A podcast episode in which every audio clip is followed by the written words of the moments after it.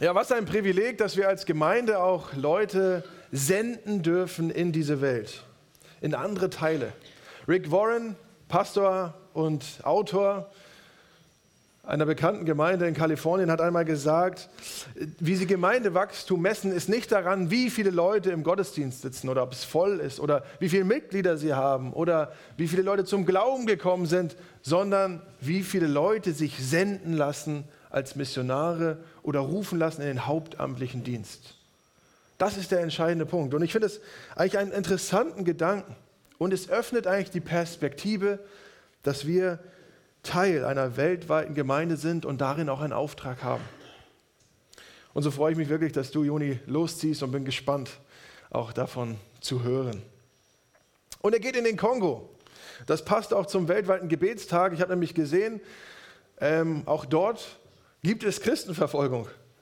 Der Kongo steht auf dem Weltverfolgungsindex auf Platz 40. Das heißt, es gibt in irgendeiner Form dort auch Bedrängung der Christen. Und wir haben darüber gesprochen, es ist in anderen Landesteilen als da, wo er hingeht. Er ist im Norden, da ist ruhiger, seine Worte. Aber aus irgendeinem Grund gibt es dort Herausforderungen oder Streit. Vielleicht aufgrund politischer Dinge, vielleicht aufgrund von Religionen oder was auch immer es ist.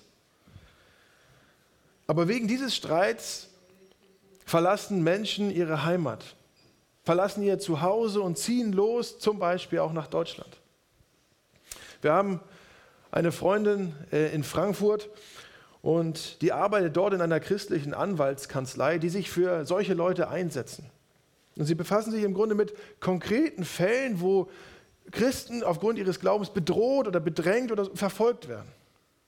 Und sie führen dann Gespräche, versuchen herauszufinden, wie glaubhaft das Ganze ist, streben Nachforschung an und arbeiten auch mit Organisationen wie Open Doors zusammen.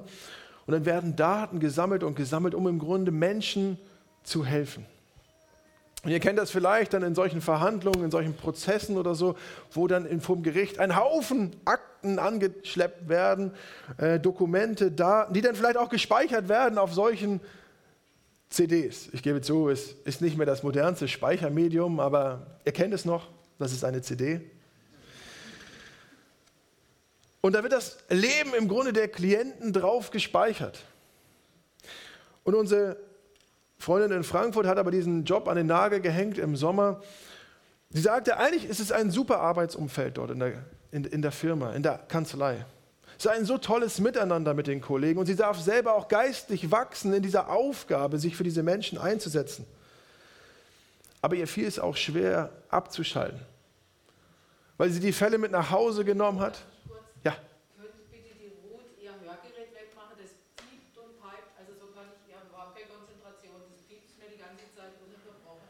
Ruth. Ruth, dein Hörgerät, das pfeift wohl. Das geht ja bis ins Gehirn, Entschuldigung, aber. Vielleicht kann man ihr Kopfhörer von hinten aus dem Muckiraum bringen. Jonas, gibt es da noch welche? Vielleicht ist das eine gute Alternative. Okay, kein Problem. Auf jeden Fall der Freundin in Frankfurt, wir kehren zurück nach Frankfurt, sie, ihr fiel es schwer im Grunde abzuschalten und diese Fälle hat sie mit nach Hause genommen, mit ins Bett, mit in die Nacht und darüber nachgedacht, wie kann man diesen Menschen helfen. Und vielleicht kennt ihr das auch, dass da so ein Gerechtigkeitsempfinden ist, wo man sagt, das kann doch nicht sein, dass es so ist, wie es ist dort. Es muss ihnen doch jemandem helfen. Es muss doch jemand für diese Leute eintreten, ihnen zur Seite springen, um diesen Ungerechtigkeiten entgegenzuwirken. Jemand muss diesen Menschen helfen. Ich glaube, dieses Gefühl, das kennen wir vielleicht auch alle. Manchmal steigt vielleicht auch in unserem Leben der Puls an, dass man sagt, ey Mann, so wie der das und die das macht, das geht doch nicht. Das kann doch nicht sein. Und es führt zu Streit.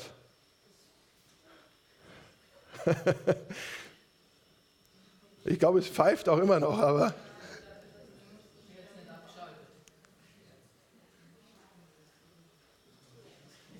Es passt zum Thema. Ihr werdet das gleich noch merken.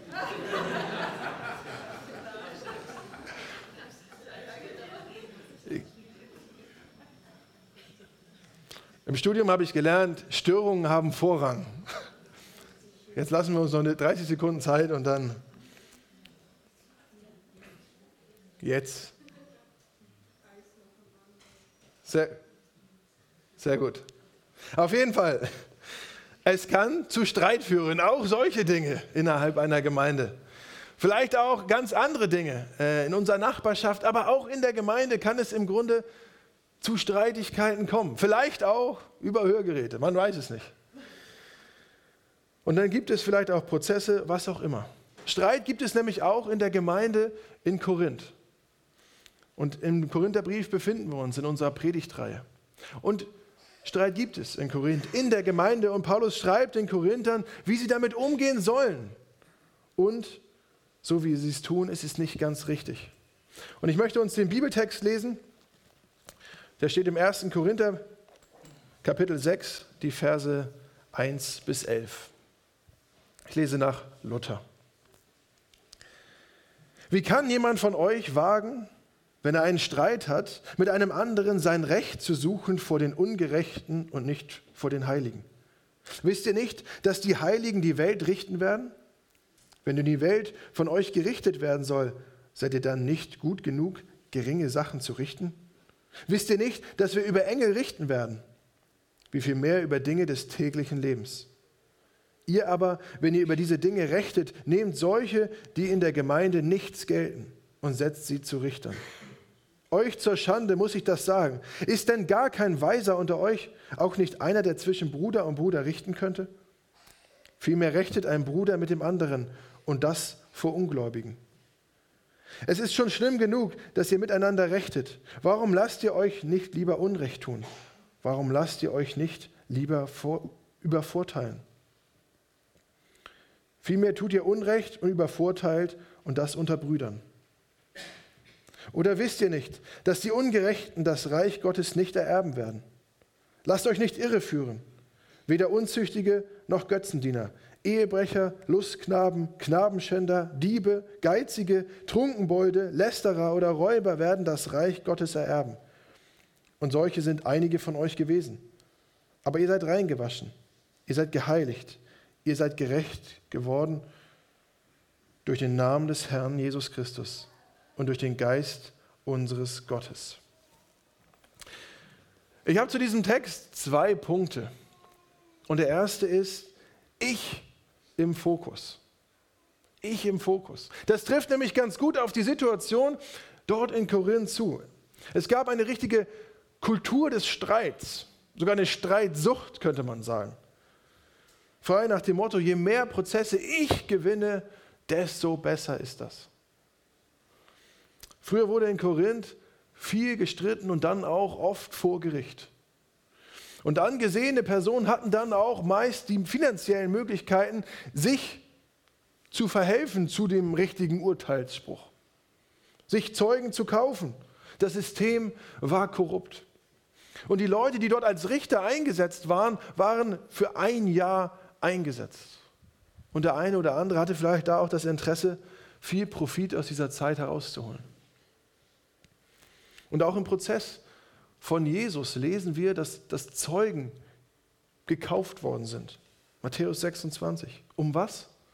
Um das eigene Ziel durchzusetzen, zu erreichen. Aber Paulus sagt, wenn es Streit unter euch gibt, unter Geschwistern im Glauben, dann zieht nicht vor die weltlichen Richter. Paulus sagt, ihr seid doch Heilige in dem ersten Teil des Textes. Ihr seid Heilige. Warum lasst ihr Menschen über Streitigkeiten entscheiden, die gar nicht zu euch gehören? Das macht doch keinen Sinn. Vers 3 heißt es, ihr werdet sogar über Engel richten. Aber bekommt das Alltägliche nicht auf die Reihe? Kurze Zwischenbemerkung, weil es aber doch interessant scheint, wir werden über Engel richten. Was genau hier gemeint ist, da gehen die Meinungen der Theologen jetzt auseinander, ob es die Engel vom ersten Buch Mose sind, die Gefallenen, oder ob es andere sind. Aber das ist hier eigentlich gar nicht entscheidend. Der Schwerpunkt ist in dieser Passage ist auf den Streit gelegt und auf die eigene Stellung. Ihr seid Heilige. Ihr werdet sogar über Engel richten. Und ihr bekommt ist im Miteinander nicht geregelt? Weil die Gemeindeglieder in Korinth den Fokus auf sich selbst legen. Wenn es um Streit geht, dann geht es auch um mein Recht.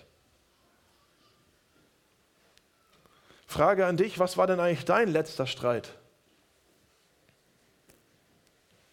Vielleicht auch dein Streit mit Glaubensgeschwistern. Und worauf hast du da den Fokus gelegt?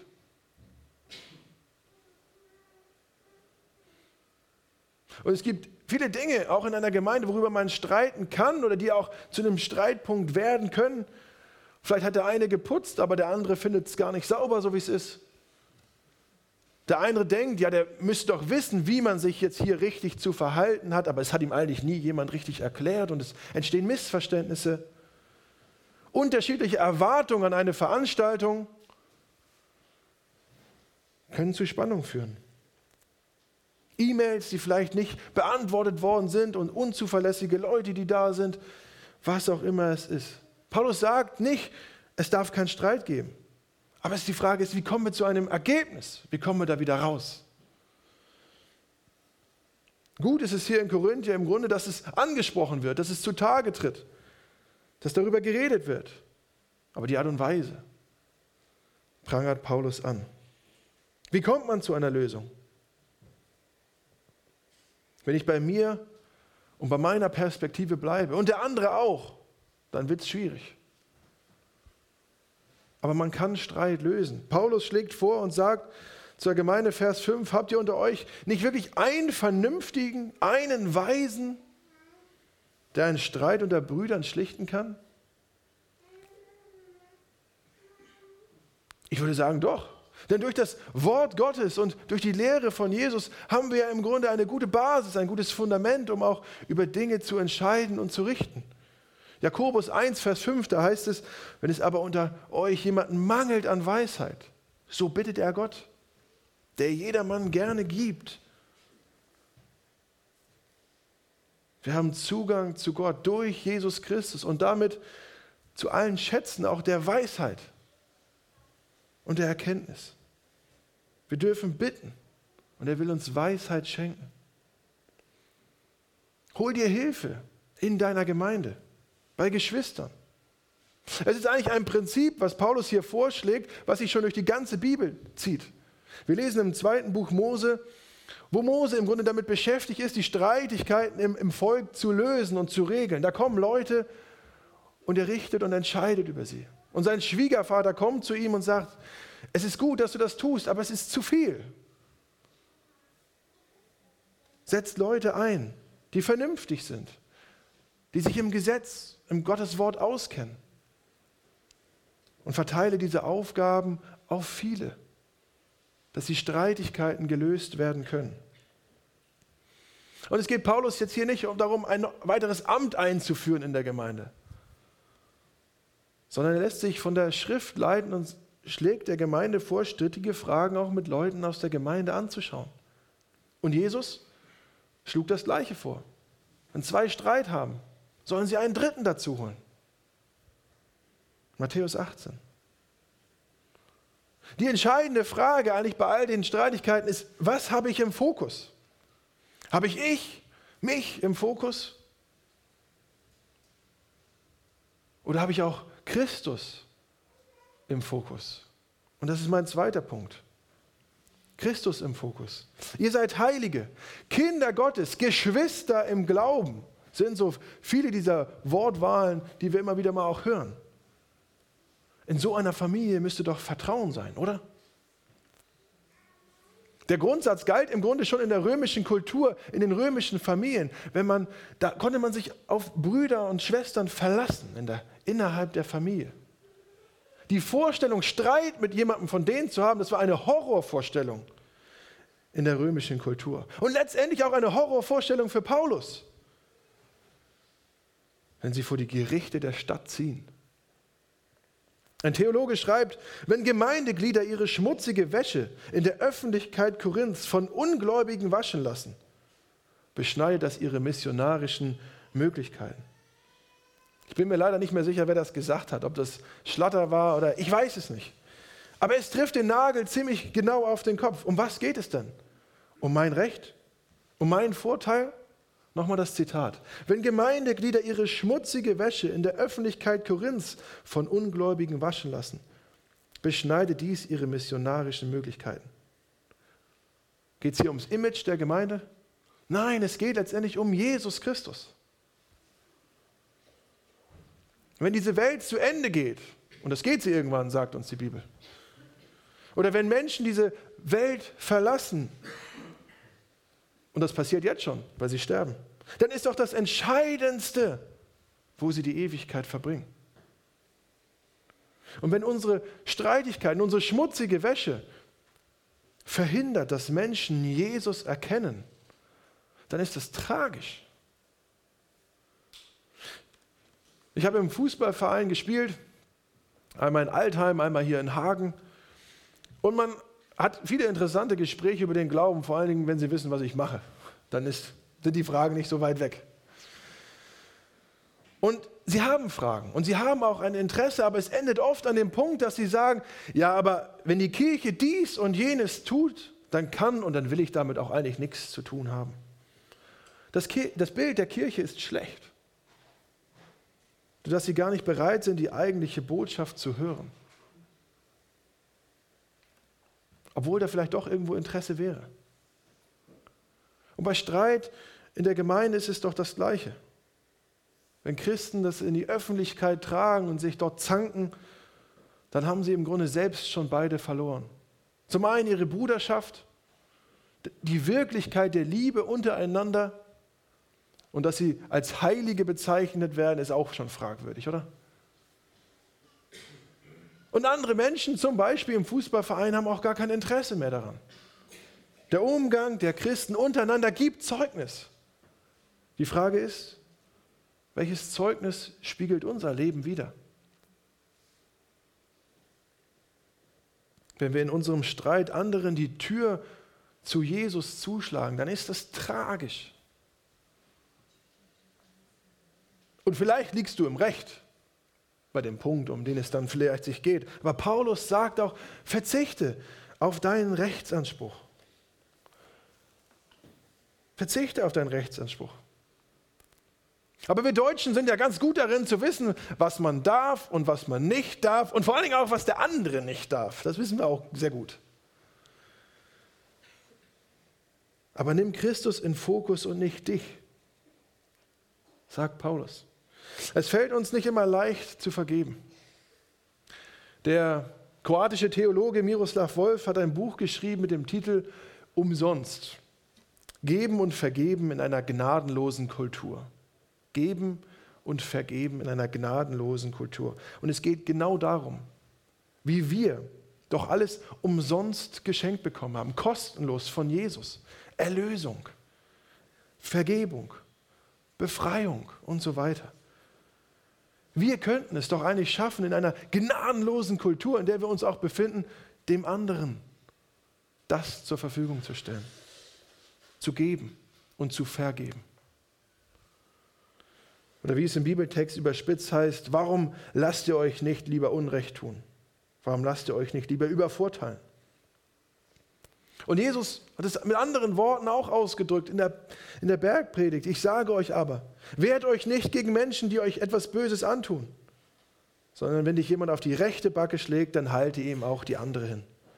Wenn dich jemand verklagen will, um dein Hemd zu bekommen, dann gib ihm noch deinen Mantel dazu. Wenn dich jemand dazu zwingt, seine Sachen eine Meile zu tragen, dann geh zwei Meilen mit ihm.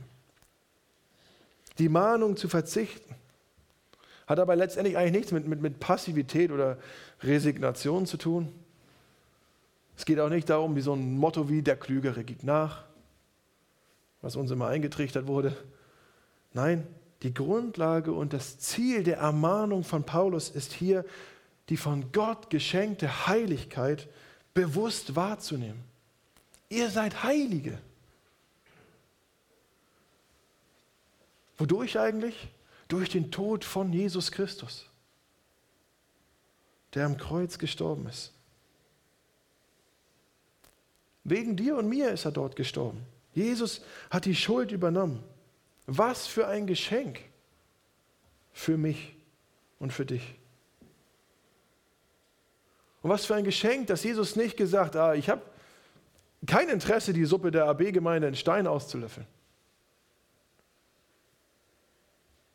Warum muss ich für den Mist sterben, den da Matze oder Joni oder wer auch immer hier getan hat? Jesus war nicht auf seinen eigenen Vorteil bedacht und auf, auf sein Recht. Gott sei Dank. Sonst wäre es aus mit uns. Aber Jesus hatte den, den Vater im Fokus. Er tat es ihm zur Ehre. Und das Ergebnis ist großartig für uns. Und wenn wir Jesus im Fokus nehmen, auf das Kreuz blicken, dann ist da Hoffnung für den Kläger und für den Angeklagten und auch für die Leute im Fußballverein. Und doch sagt Paulus uns in in Vers 9 und unterstreicht eigentlich die permanente Notwendigkeit, sich selbst auch zu prüfen. Oder wisst ihr nicht, dass die Ungerechten das Reich Gottes nicht ererben werden? Und dann folgt eine Reihe von Aufzählungen von Dingen, die Unrecht sind.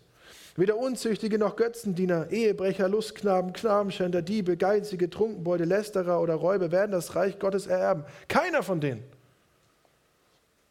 Und solche sind einige von euch gewesen. Aber ihr seid reingewaschen, ihr seid geheiligt und ihr seid gerecht geworden durch den Namen des Herrn Jesus Christus und durch den Geist unseres Gottes. Und das sind einige von euch gewesen. Paulus erinnert an die Tage von den Korinthern, die sie, wie sie gelebt hatten, bevor sie Jesus kennengelernt hatten, wie sie ohne Jesus Christus lebten. Sie standen unter der Macht der Sünde. Aber nun ein neues Leben, Abgewaschen ist der ganze Schmutz aus der Vergangenheit. Alles, was da dran klebte. Und die Taufe symbolisiert ja auch diese Abwaschung der Sünden und die Auferstehung Jesu vom Tod ins wahre Leben, wo wir Anteil daran haben dürfen. Wir sind geheiligt. Und wenn wir geheiligt sind, dann ist da auch nichts Falsches mehr. Wir müssen uns die Begriffe mal auf der Zunge zergehen lassen. Wenn wir zurückdenken an diese Prozesse in der Anwaltskanzlei, dann sind die Dinge gespeichert, ist das Leben gespeichert auf so einem CD, auf so einem Speichermedium.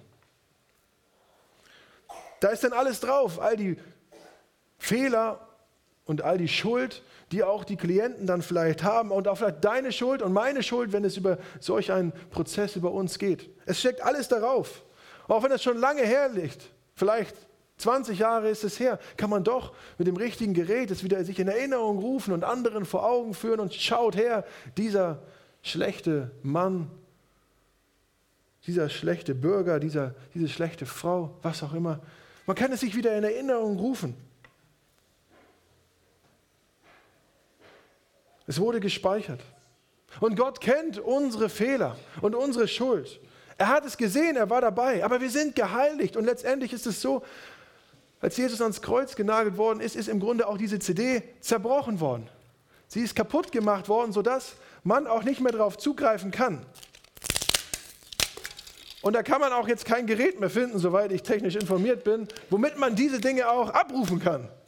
Wird schwierig, das jetzt in ein Gerät einzulegen. All die Schuld, die hier drauf ist, die ist im Grunde weg. Die ist ausgelöscht. Da kann keiner mehr drauf zugreifen. Sie ist weg. Wir sind heilig. Und das ist es, was Gott mit unserer Schuld tut und was Paulus uns in Erinnerung ruft. Lebt danach.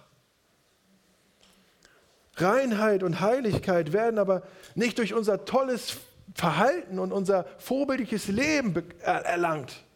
Nein, sondern durchs Handeln Gottes. Gott macht aus Unheiligen Heiligen, aus Dreckigen Reines. Der Ausdruck, ihr seid gerechtfertigt worden, der dritte Ausdruck in diesem Bunde. Die Formulierung ist hier im Passiv und unterstreicht eigentlich nochmal, dass es das Handeln Gottes ist, an uns. Es ist Gott, der die Ungerechten zu Gerechten macht.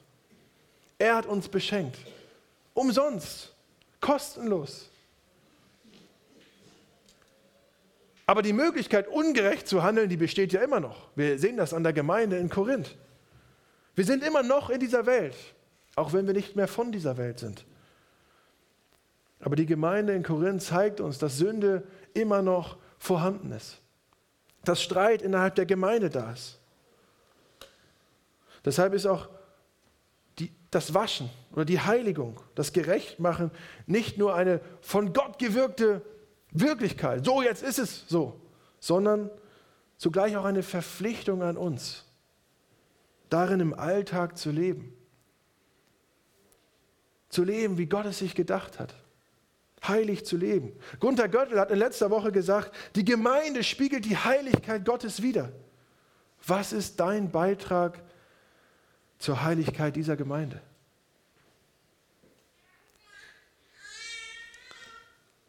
Ich fasse noch einmal zusammen mit ein paar Fragen. Bin ich bereit, Jesus in den Fokus zu nehmen in meinem Leben? Bin ich bereit, auf mein Recht auch zu verzichten? Um Jesu willen. Bin ich bereit, von jemandem aus der Gemeinde mich auch richten zu lassen? Bist du bereit? Ich glaube, es ist ein, ein wichtiger und ein guter Weg, sich permanent zu prüfen. Und es sind deutliche Worte, die Paulus hier den, den Korinthern mit auf den Weg gibt. Und doch ist das immer wieder auch unterstrichen von Aussagen, die wir immer wieder in der Bibel finden, wie zum Beispiel auch von Jesus, seid aber barmherzig, wie auch euer Vater mit euch barmherzig gewesen ist. Lukas 6, 36. Lasst uns beten.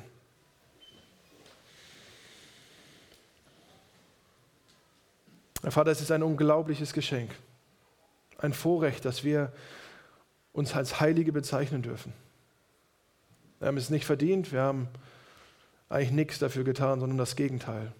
Und doch rufst du uns heraus aus dieser Welt dir nach. Und möchte ich bitten darum, dass du dieses Geschenk, dass uns das immer wieder immer größer wird in unserem Leben, dass wir immer mehr erkennen dürfen, ja, wie großartig dieses Geschenk ist, wie großartig und in was für eine großartige Freiheit uns das auch hineinführt. Danke, dass du uns frei machst und rein und heilig. Hilf uns auch so zu leben, im Miteinander hier in der Gemeinde. Auch im Miteinander, wenn wir unterwegs sind in unserem Leben mit Kollegen, mit Nachbarn, mit Freunden, mit Menschen, denen wir begegnen, dass wir auch ja, Vorbild sein dürfen. In dem Wissen, wir haben dich im Fokus und du hast uns gerecht gemacht. Amen.